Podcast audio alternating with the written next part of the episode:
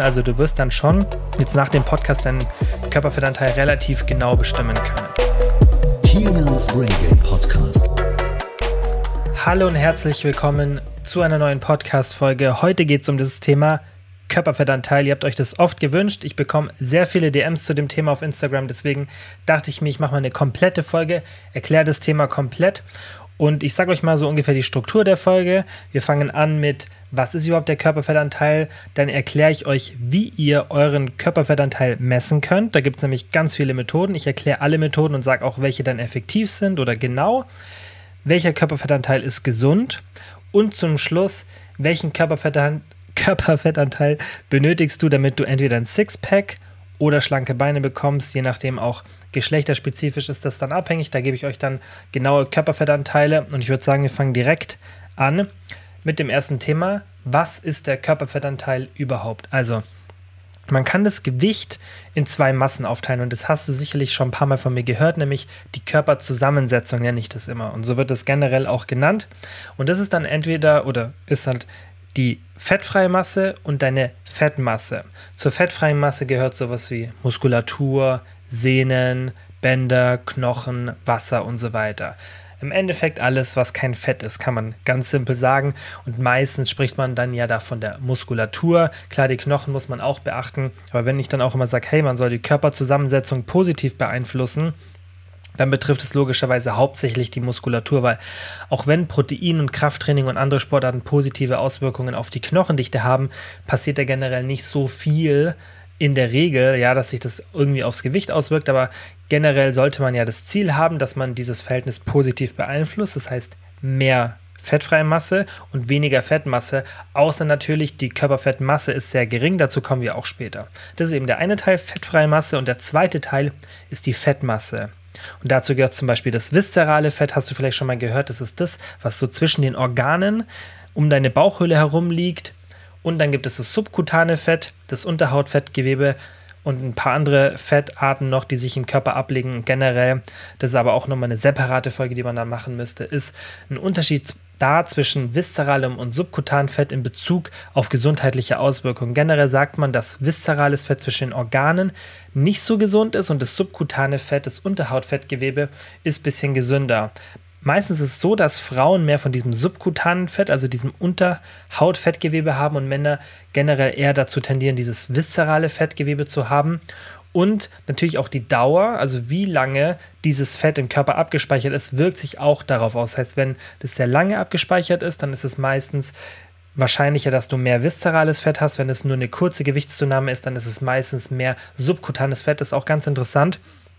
Da sieht man auch diesen Bierbauch, kennt ihr vielleicht, wenn, da, wenn man da das Gefühl hat, okay, die Person hat gar nicht so viel von diesem, in Anführungszeichen, schwabbeligen Fett, was man so sieht. Ja, das ist vielleicht jetzt nicht so gut beschrieben, aber ich denke, ihr wisst, was ich meine, ja, wo man nicht so das Gefühl hat, dass da so eine große Fettschicht da ist, sondern das sieht eher so prall aus. Und das ist eben dieser Effekt von dem viszeralen Fett, weil das meistens über Jahre lang passiert. Deswegen auch dieses Bierbauchding, weil das passiert durch jahrelangen Bierkonsum. Und dadurch lagert sich halt sehr viel Fett viszeral, das heißt zwischen den Organen, da am Bauch, besonders bei Männern halt ab. Und dadurch entsteht dieser Look von diesem prallen Bauch, der gar nicht dieses Fett, was man so als Unterhautfettgewebe, was ich jetzt irgendwie ein bisschen unpassend als schwabbeliges Fett beschrieben habe, dass das dann gar nicht so entsteht, sondern eher dieses viszerale Fett. Und das ist eben meistens auf lange Sicht, aber wie gesagt, das wäre nochmal eine separate Folge, aber ich denke jetzt trotzdem kurz interessant zu erwähnen, weil es jetzt um den Körperfettanteil geht. Aber in der Folge soll es ja hauptsächlich darum gehen, wie man den misst und welcher dann gesund ist. Also dein Körperfettanteil ist der prozentuale Anteil der gesamten Masse. Das heißt, je nachdem, wie viel Körperfett du pro Kilogramm Körpergewicht hast, das ist dann dein prozentualer Anteil. Also Beispiel, eine Person wiegt 70 Kilo, hat 20 Kilogramm Fett, 20 durch 70 mal 100, ganz normaler Dreisatz, 28 Prozent. So berechnet man das. Aber wir gehen da normalerweise anders heran und würden das eher andersrum machen. Wir würden eher den Körperfettanteil bemessen und dann wüsstest du, was deine Fettmasse ist. Ist an sich aber auch egal, weil generell, wenn dann irgendwelche Empfehlungen, sei es jetzt auf Gesundheit und so, entwickelt werden in Studien, dann wird das immer anhand vom Körperfettanteil gemacht, weil das dann auch später leichter ist zu messen. Aber vielleicht ganz interessant mal zu wissen, wie sich das so berechnet. Aber an sich wirklich simpel, einfach nur das Verhältnis vom Fett zur Gesamtmasse. Das ist ein prozentualer Körperfettanteil. Also, wie kann man diesen Körperfettanteil messen. Ich will erstmal am Anfang kurz erklären, wie so Methoden entwickelt werden, weil das ist sicherlich auch ganz interessant, dass man später dann versteht oder ein bisschen auch selber vielleicht selektieren kann, welche Methode gut ist und welche nicht, beziehungsweise dass man dann auch versteht, dass eigentlich alle Methoden relativ gut sein können, wenn die gut entwickelt sind. Und dass auch nicht die Methode an sich so entscheidend ist, sondern wie gut man die Messung durchführen kann. Das ist oft wichtiger, denn die meisten Methoden, außer es geht jetzt einer hin und macht einfach irgendein Gerät zum Messen und denkt sich da einfach irgendwas aus, ja, außer man macht es so.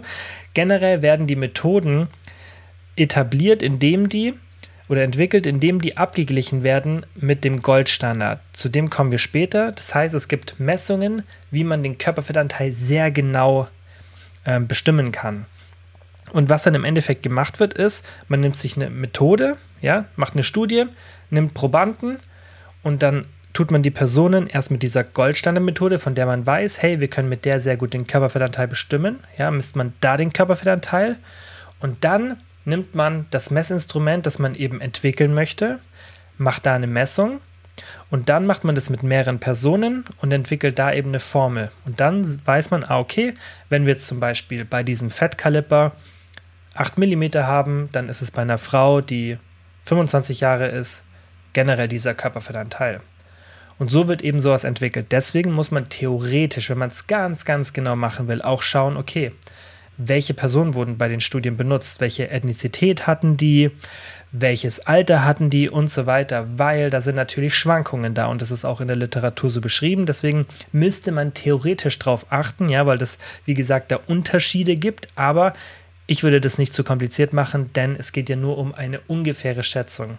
Und das ist auch was, was ich vielleicht vorab sagen muss. Es gibt zwar zwei Methoden, zu denen kommen wir dann später, die sehr, sehr genau sind, aber das bedeutet nicht, dass man diese Methoden unbedingt benötigt. Die restlichen Methoden sind relativ genau, aber es ist auch gar nicht so relevant, dass du dein Körperfettanteil bis aufs Prozent weißt es ist, finde ich, schon ganz cool, wenn man so ungefähr weiß, hey, wo bin ich ungefähr, plus minus 2, 3 Prozent, finde ich, ist ganz cool, wenn man das so weiß.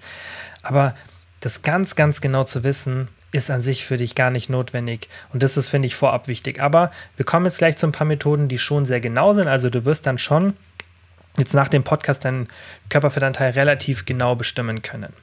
Also, wir fangen an mit der Methode, also wir gehen das chronologisch von oben nach unten und wir fangen mit der ungenauesten an und hören mit der genauesten auf.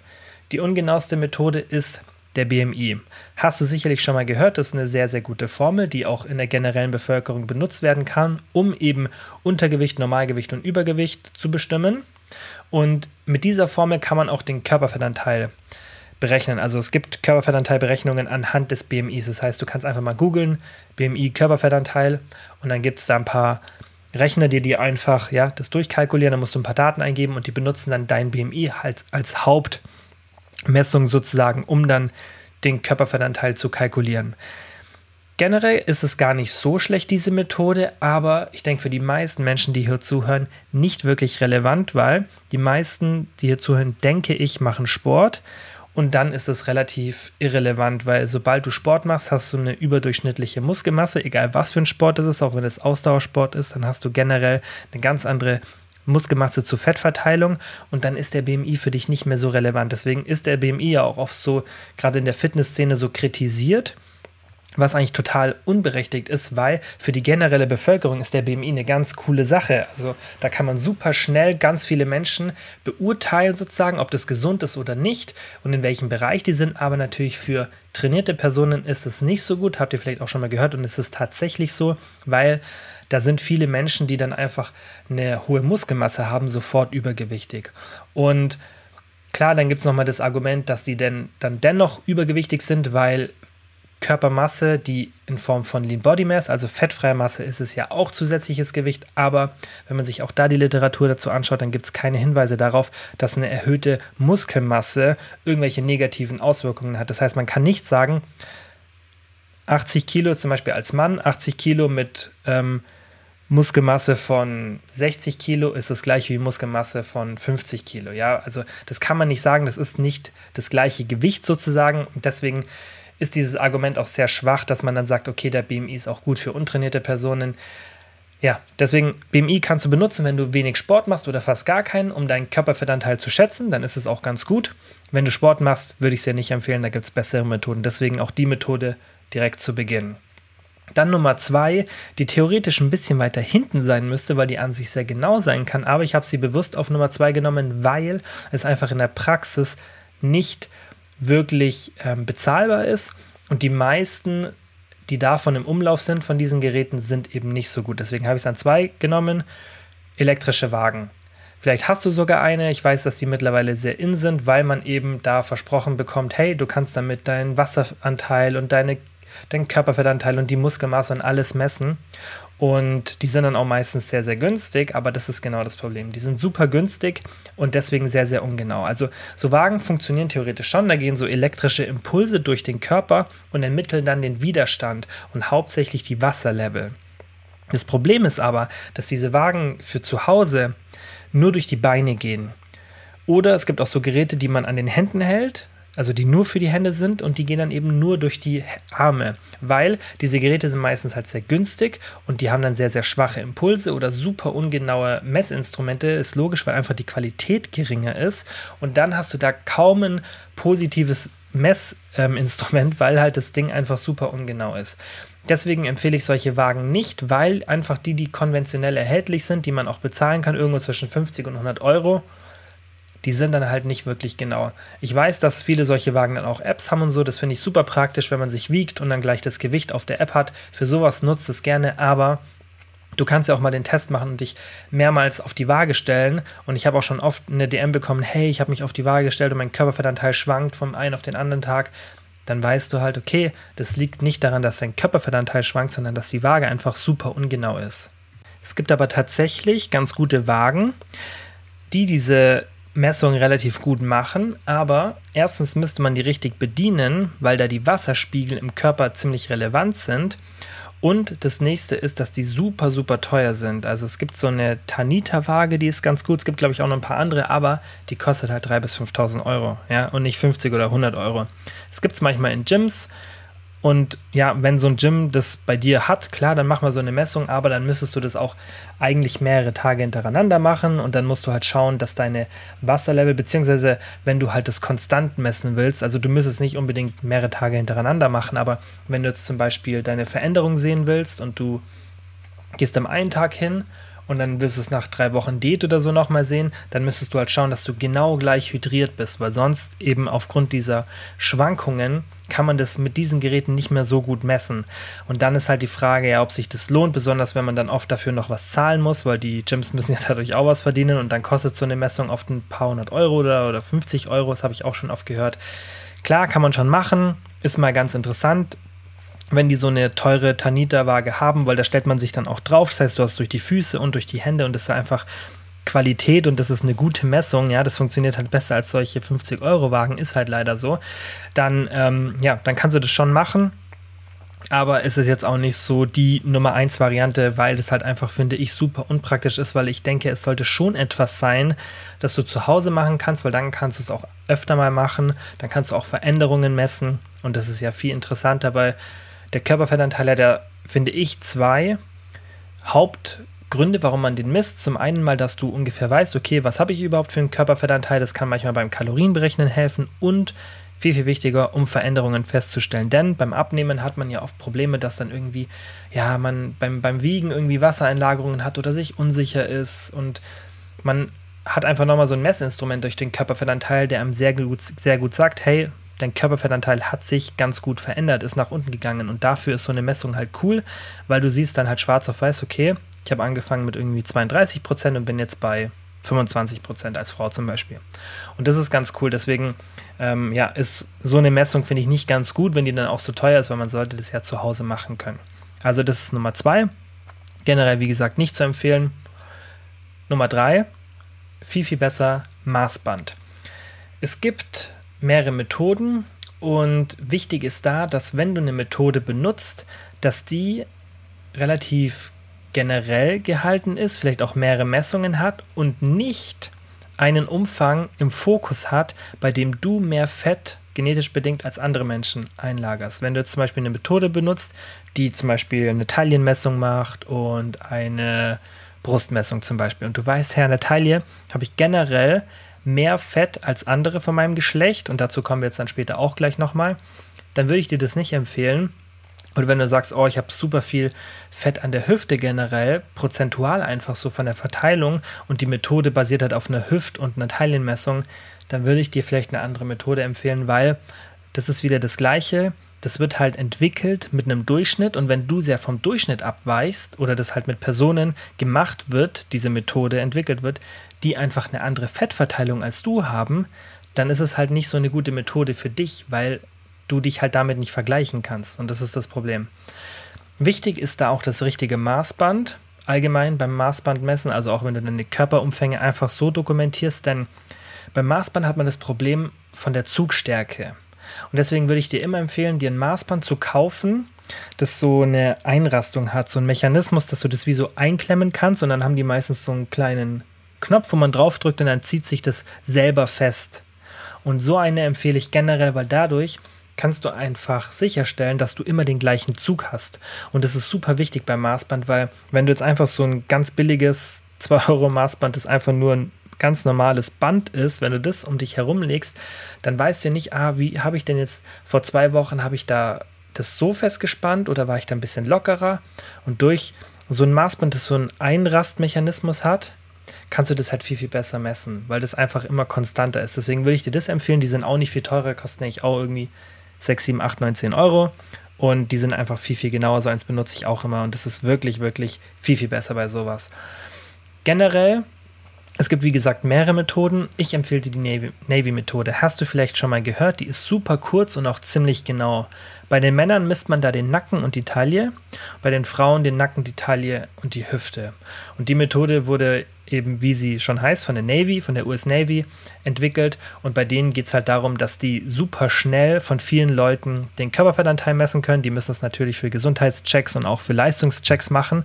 Und solche Militärmethoden sind oft, weil vieles, was wir ja so aktuell benutzen, zum Beispiel das Internet und andere Technologien, entstehen ja oft im Militär oder aus dem Militär, weil da eben sehr viel Funding reinfließt, gerade in den USA. Und das ist eben auch so eine Methode, die, ich weiß jetzt nicht, wie die Geschichte da ist, wie viel ähm, Probanden die da benutzt haben, aber ich kann mir vorstellen, dass sie das sehr gut gemacht haben. Auf jeden Fall ist die Methode auf jeden Fall sehr, sehr genau. Deswegen kannst du die benutzen. Die ist, finde ich, ganz cool, weil da musst du einfach nur Körperumfänge nehmen bei Männern super schnell Nacken und Taille, bei Frauen auch super schnell drei Messungen. Und dann kannst du da ziemlich gut deinen Körperfettanteil bestimmen.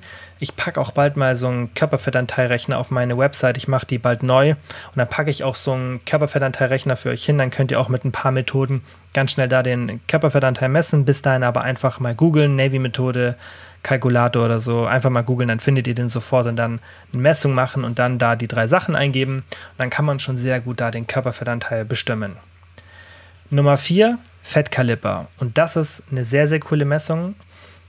Fettmesszange hast du vielleicht schon mal gehört. Das sind diese Zangen, bei denen du im Endeffekt eine Fettfalte von dir nimmst und dann klippst du diese Zange ran und dann misst die im Endeffekt, wie dick das ist in Millimeter und dann gleichst du das mit einer Tabelle ab. Das geht an sich super einfach.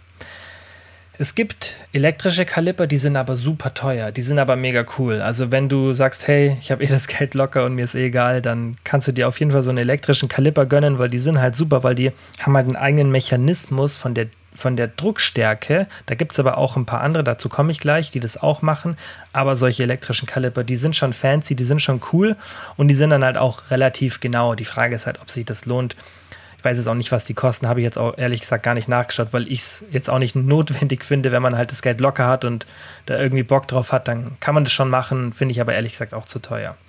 Es gibt Messmethoden mit mehreren Punkten. Das ist ein bisschen genauer, aber auch aufwendiger und das Risiko für Messfehler steigt. Das heißt, bei diesen Messmethoden würdest du einen Fettkaliber nehmen und dann misst du zum Beispiel am Oberschenkel, an der Taille, an der Brust, am Rücken, an der Schulter.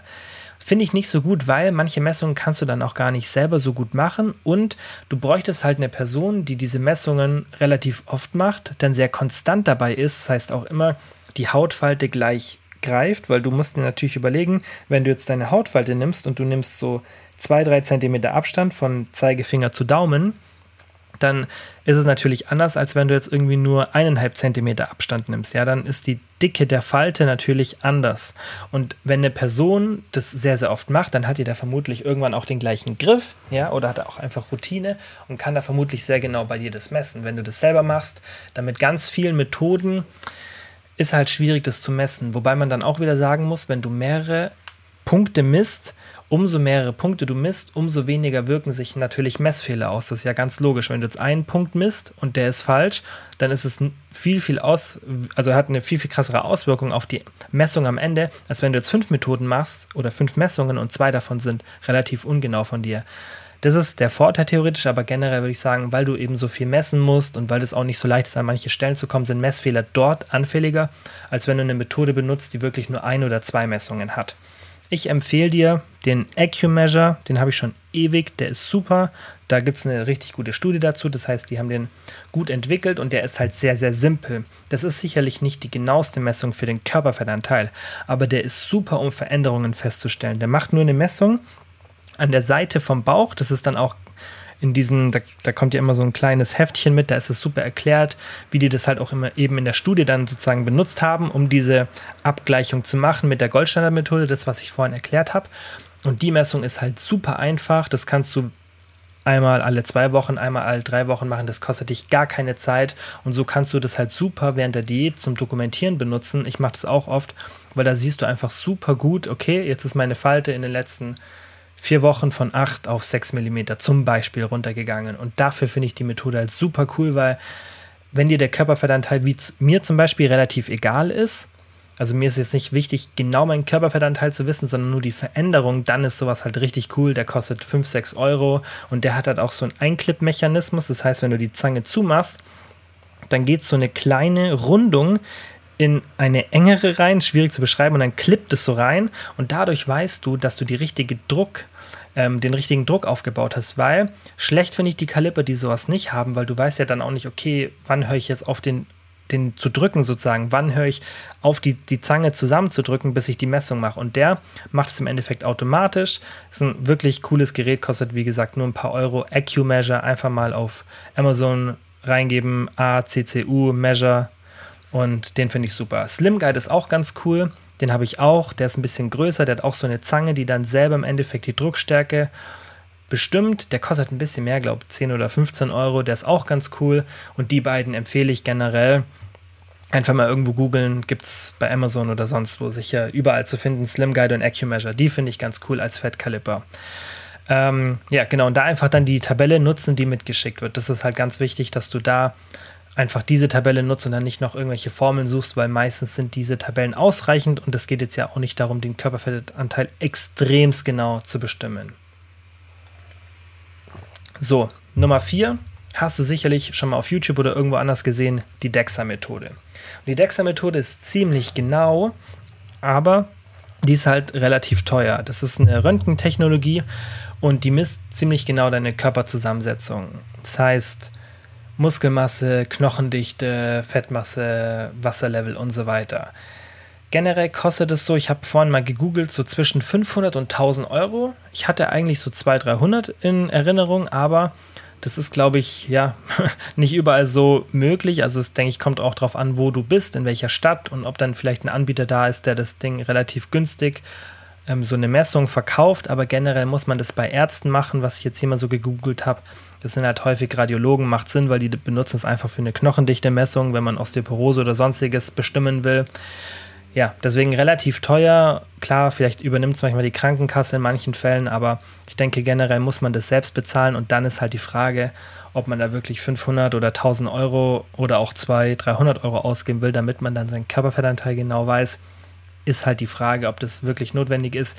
Die Methode ist halt super genau, die ist auch so ein Goldstandard, die wird auch teilweise, das was ich ja vorhin erzählt habe, in diesen Studien benutzt, um eben dann der Referenzwert zu sein. Das heißt, man nimmt dann die Probanden, macht einmal einen DEXA-Scan mit denen, macht dann mit dem Kaliper, den die halt da gerade entwickelt haben und dann schaut man, okay, was kommt daraus, was kommt daraus und dann ist der DEXA-Scan sozusagen die Grundlage, weil das ist der, die wirkliche Bestimmung des Körperfettanteils, auch wenn die natürlich nicht perfekt ist, weil das Einzige, wie man es perfekt messen kann, ist im Endeffekt, nachdem man stirbt und man äh, ja, einfach eine Analyse vom ganzen Körper macht. Das wäre das Einzige, was man's, wie man es wirklich ganz, ganz, ganz, ganz genau bestimmen kann. Ist jetzt aber ja für die Praxis logischerweise keine sinnvolle Methode. Deswegen muss man sich halt auf diesen DEXA-Scan oder die nächste Variante, das ist nämlich die letzte, die jetzt kommt, die eigentlich genaueste Methode und das ist auch ein Goldstandard, den man aber auch so, glaube ich, hier nirgendwo wirklich machen kann. Und zwar ist es diese Volumenmessverfahren-Variante und das ist diese typische Wassermessung. Von der hast du es vielleicht auch schon mal gehört. Das war eben früher dieser Goldstandard, bevor dieser DEXA-Scan kam. Ist im Endeffekt genauso genau wie die DEXA-Scannung. Ist halt super aufwendig, weil du musst da immer wieder so ausatmen, damit dein Lungenvolumen komplett leer ist, was aber gar nicht so richtig geht, aber damit es ziemlich leer ist, damit es keine Auswirkungen auf die Messungen hat und dann atmest du aus, tauchst unter und dann wird im Endeffekt geschaut, wie du im Wasser wie dein Körper im Endeffekt im Wasser treibt. Und da muss, wie gesagt, die Lunge leer sein, damit, es, damit die Messung relativ genau ist. Da muss man da relativ lang, glaube ich, drin bleiben, 15, 20, 30 Minuten, was logischerweise am Stück nicht geht. Das heißt, das ist wirklich keine Messung, die man irgendwie mal so in der Freizeit macht für sich selber, sondern das ist halt der Goldstandard, der wird für Studien als Referenz benutzt. Aber der Komplettheit wollte ich es dennoch kurz erwähnen. Ist aber für uns alle nicht interessant, weil erstens wüsste ich nicht, dass man das irgendwo machen kann, weil die Geräte super teuer sind. Die Person, die sie bedient, muss da sein und das ist dann, wie gesagt, generell in Studien, dass man die da benutzt und nicht jetzt irgendwie, ja, einfach ähm, für so konventionelle Zwecke. Also, kurzes Fazit zu den Methoden. Ich empfehle, wie gesagt, so ein Kaliper oder die Navy-Methode, wenn du keinen Sport machst, die BMI-Methode. Aber ich gehe jetzt mal davon aus, dass die meisten schon ab und zu Sport machen und dann eher Kaliber oder Navy-Methode. Die sind am einfachsten und man will es ja nur ungefähr wissen. Wenn du gar keine Lust hast, das so zu messen, dann google einfach mal Körperfettanteil. Da gibt es Beispiele für Frauen und für Männer oder einfach mal Bodyfat googeln und dann kannst du dich da bildlich ungefähr einordnen. Das ist halt nur eine grobe Schätzung und du kannst dadurch auch nicht wirklich Veränderungen messen. Klar könntest du dann sagen, okay, am Anfang meiner Diät habe ich so ausgesehen wie Körperfettanteil 30 als Frau zum Beispiel und nach zwölf Wochen meiner Diät war ich bei Körperfettanteil 25 oder vielleicht ein bisschen niedriger. Aber das ist halt wirklich sehr, sehr ungenau. Das finde ich ganz cool zum Kalorienberechnen, zum ersten Einschätzen. Da benutze ich das auch sehr gerne, wo man einfach super schnell über die Optik ungefähr sagen kann, ja, 30 Prozent. Das mache ich beim Coaching immer so, weil da habe ich halt auch die Erfahrung mittlerweile und dann weiß man ungefähr, wo das ist. Und das ist beim Kalorienberechnen auch gar nicht so relevant, dass man es jetzt ganz, ganz genau weiß, weil man muss ja so und so dann die Kalorien anpassen im Laufe der Diät. Aber so als erste Einschätzung ist es cool für dich auch selber. Wenn du da jetzt keine Lust hast, es so genau zu messen, dann mach das einfach so.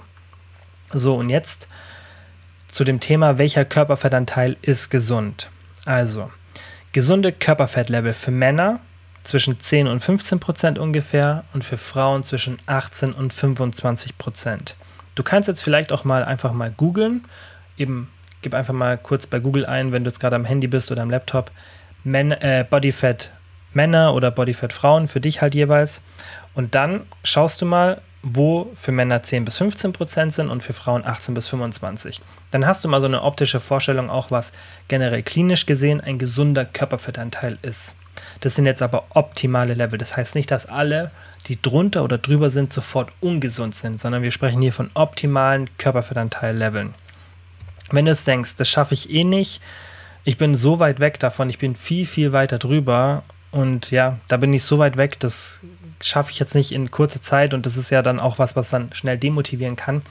Das brauchst du nicht, dass du da irgendwie jetzt ein schlechtes Gefühl hast, denn es gibt auch Studien, die zeigen, dass schon 10 bis 15 Prozent ungefähr von der Verringerung des Körpergewichts viele positive Auswirkungen auf die Gesundheit haben. Das heißt, nicht nur der Körperfettanteil, sondern auch eine Veränderung des Körperfettanteils wirkt sich positiv auf die Gesundheit aus. Und dann auf lange Sicht klar, diesen gesunden Körperfettanteil im Ziel zu haben, macht sicherlich Sinn, aber wie gesagt, es heißt nicht nur, also es heißt jetzt nicht, wenn dein Körperfettanteil drüber ist, dass es per se super schlecht ist. Ein höherer Körperfettanteil ist auch generell besser tolerierbar, wenn du sportlich aktiv bist und das sollte man auch beachten. Und es gibt ja auch oft, dass man Sportler sieht und sich denkt, hey, die sehen aber gar nicht so sportlich aus. Und vielleicht auch denkt man, ja, die sind jetzt auch gar nicht so gesund, aber das muss dann auch nicht unbedingt der Fall sein. Das heißt, wenn du Sport treibst, dann kannst du viel, viel besser einen höheren Körperfettanteil tolerieren.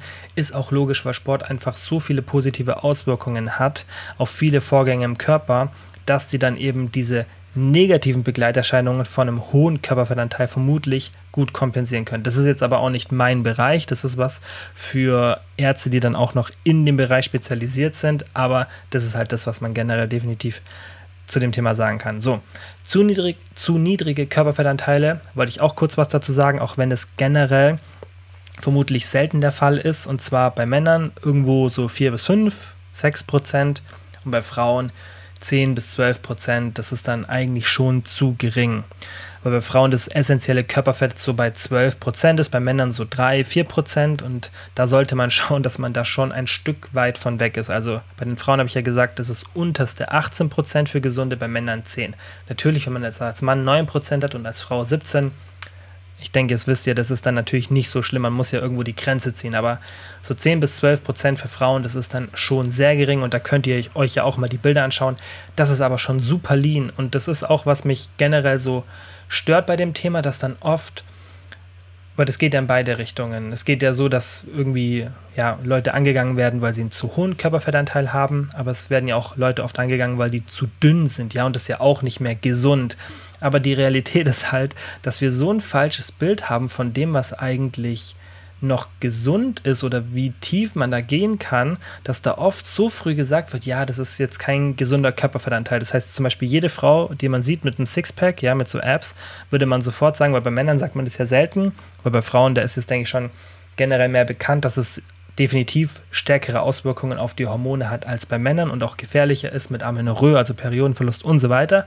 Aber es wird dennoch, denke ich, häufig zu früh gesagt.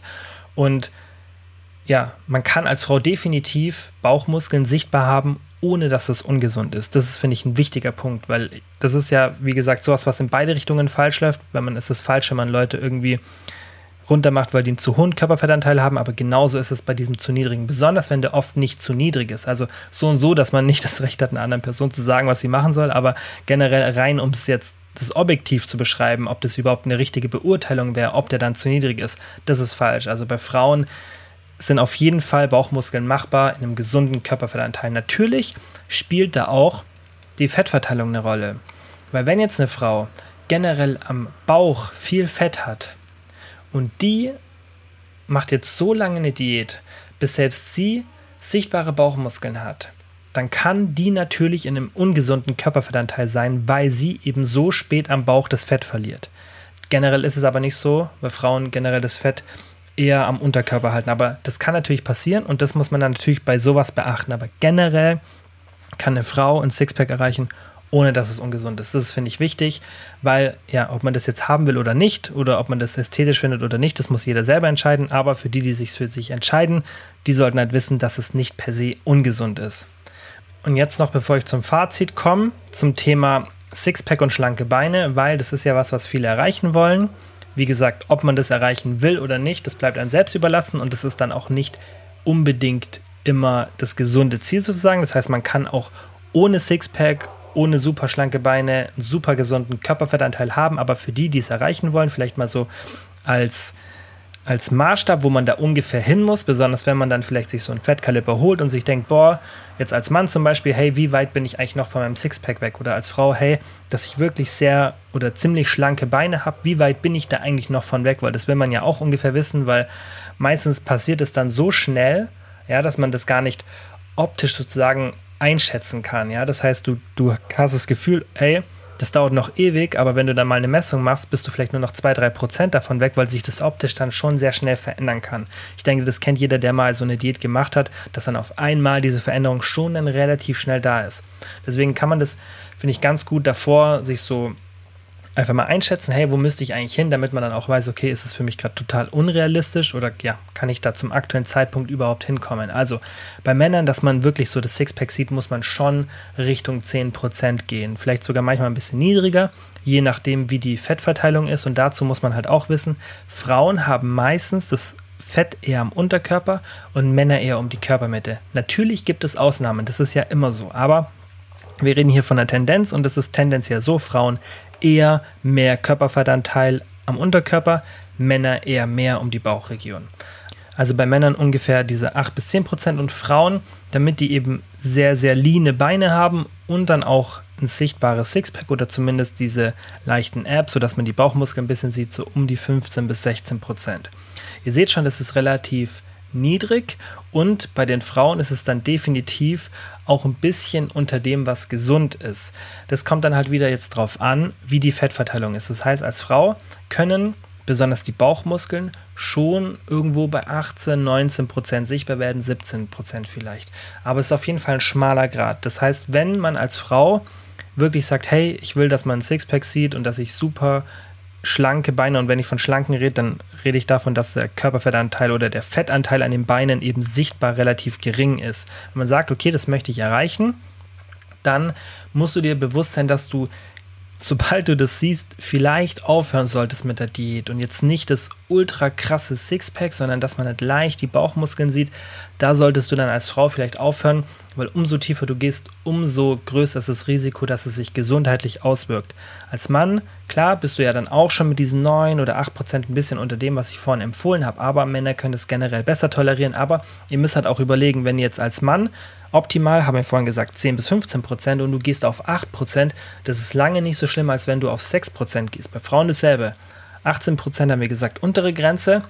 17, 16 Prozent sollte jetzt noch nicht diese Riesenveränderung ausmachen. Aber wenn es immer und immer tiefer geht, 15, 14, 13, dann ist halt nicht mehr so optimal.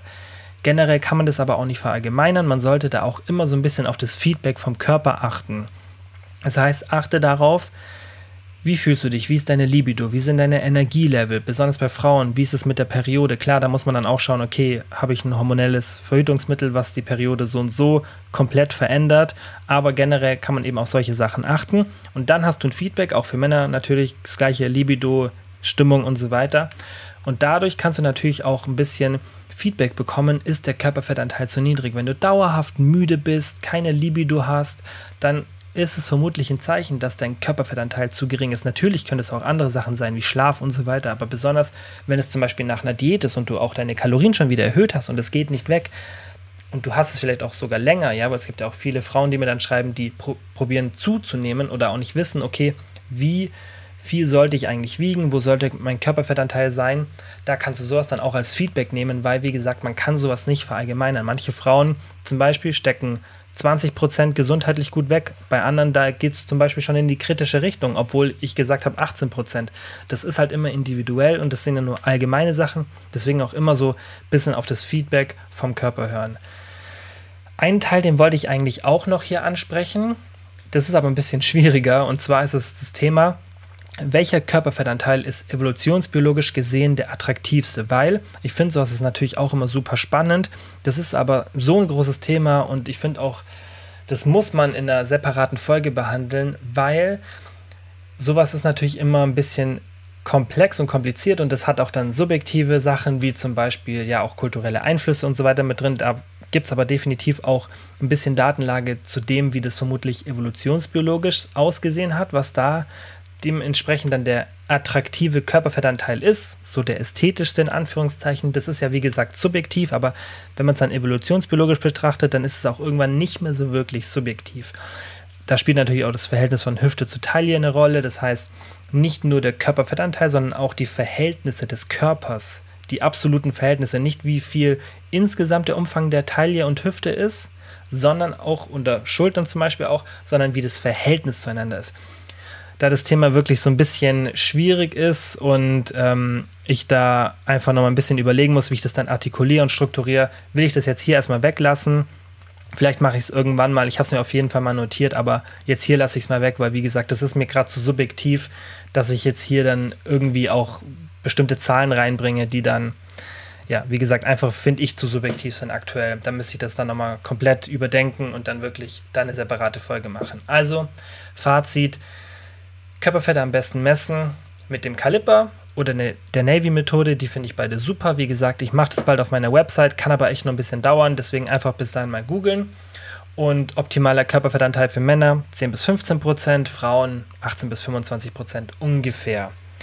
keine Angst, falls einer höher ist. Wie vorhin gesagt, bei der Gesundheit spielen viele Sachen eine Rolle und nicht nur der Körperfettanteil, besonders wenn da eine leichte Abweichung ist. Dennoch ist es generell natürlich empfehlenswert, wenn man sagt, hey, auf Dauer, jetzt muss er nicht sofort sein, sondern auf Dauer ist so ungefähr mein Ziel, in diesem Bereich ungefähr zu sein. Und wenn du da ein bisschen drüber bist, ist auch nicht schlimm, ja, aber zumindest ist so ungefähr als Ziel sich zu setzen, denke ich, macht auf jeden Fall für die Gesundheit Sinn. So, das war alles zur Folge. Ich hoffe, es hat euch gefallen. Viele haben sich das ja gewünscht, besonders einfach mal diese Einschätzung, okay, was ist gesund und ab wann habe ich ein Sixpack und so weiter. Das habe ich ja alles erklärt. Falls ihr Fragen habt, wie immer, ihr könnt mir immer eine DM auf Instagram schreiben. Und ansonsten sage ich wie immer vielen, vielen Dank fürs Zuhören und bis zum nächsten Mal. Ciao.